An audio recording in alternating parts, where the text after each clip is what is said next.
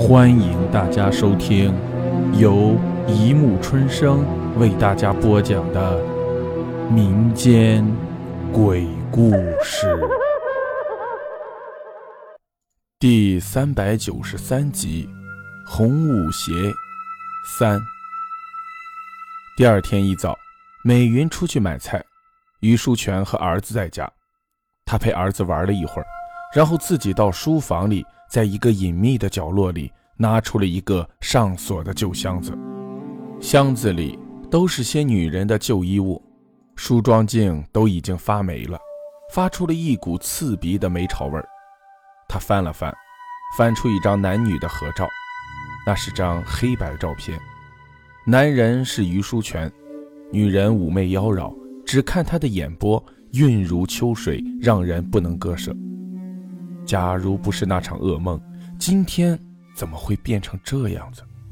也许他们俩还在那间破屋里相亲相爱的生活着，不会有如今那么多的伤痛、恐惧和懊悔了。于书全沉醉于往事的回忆中，突然，他听到“噗”的声响，手里火辣辣的发痛。他低头望去，看到自己手中的照片已经燃起了火苗，他匆忙丢掉照片。再看去，只见照片上女子的眼波已经变了，流露出一种怨愤的表情，在火中也显现出一种诡异的气息。于书全惊呆了，放任那照片渐渐化为灰烬。书书桓，书桓，他喃喃地叫着，瘫坐在地上。砰！突然一阵刺耳的器皿破碎声惊醒了他。他从地上跳了起来，关上箱子，跑了出去。只见大门开着，门前的八卦镜摔在地上，碎成了几片，而儿子俊凯也不见了踪影。开开开！他惊慌地叫了起来。儿子才两岁，还不能照顾自己，于是他跑出去。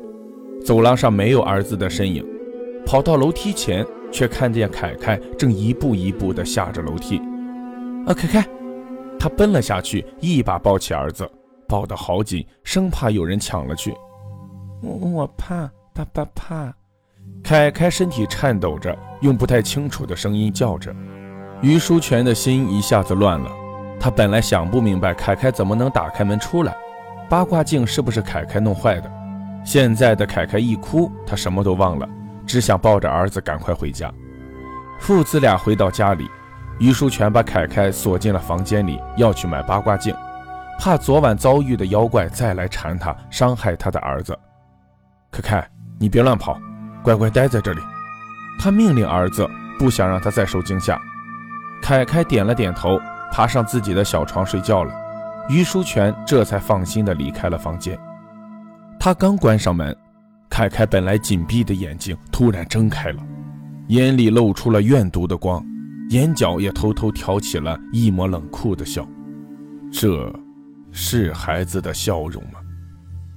当晚，于书全和美云哄完孩子一起入睡后，半夜里突然听到厨房和客厅里传来一阵阵嘈杂声，锅勺敲得砰砰直响，还有一阵噗噗的声音，和着女人的叫骂声和孩子的哭泣声纷乱异常，仿佛有许多人闯进来了一样。于书全越听越怕，不禁抖了起来。这时，美云也醒来了，她以为是强盗闯了进来，缩在丈夫怀里不敢出声。夫妻两个眼对眼，不知所措，一直恐惧地熬了半个钟头。于书全见强盗没有闯进来，就大胆拿了根棍子出去了。才一出去就呆了，只见客厅里根本没什么人。沙发和茶几等物品都摆得很整齐，锁也关得好好的，厨房里也没什么人。于书全松了口气，紧张的神经才松了下来。他伸了个懒腰，直接回房里睡了。躺下才睡了不到一刻钟，那声音又响起来了，把他吓了个半死。他拿了床头的棍子，轻手轻脚地再度回到客厅。这回，他看到了。电视开着，电扇也开着，他心里不由发毛。他记得刚才出来时根本没碰过这些东西，难道这些东西会自动打开？不，不会，一定是鬼怪在作祟。难道八卦镜也不能锁住他？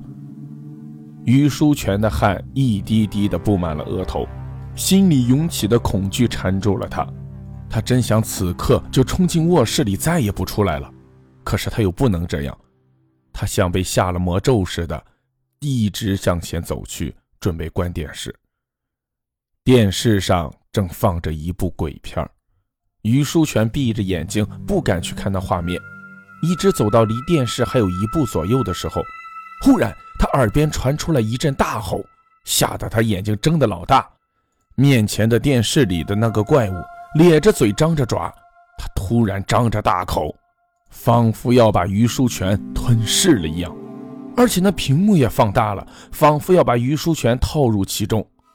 于书全吓得噔噔噔连退三步，坐倒在地上。这时，啪的一声。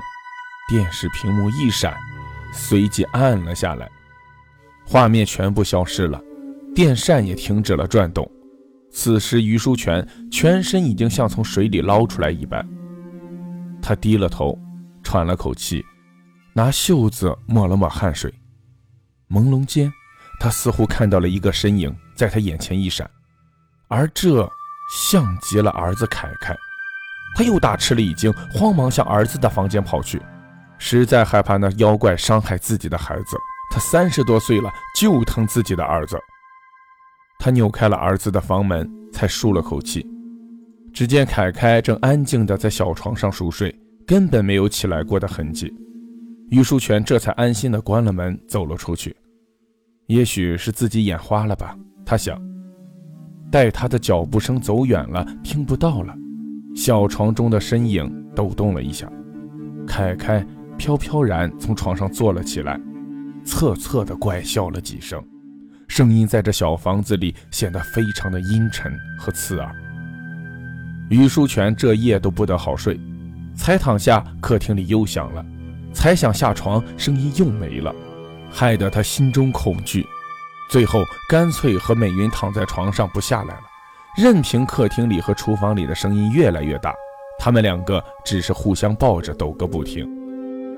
一直到鸡鸣了第一遍，客厅里的怪声才平静下来。美云和于书全两个人对视了一眼，长长喘了一口气，这才瘫软地倒在了床上。好了，故事播讲完了，欢迎大家评论、转发、关注，谢谢收听。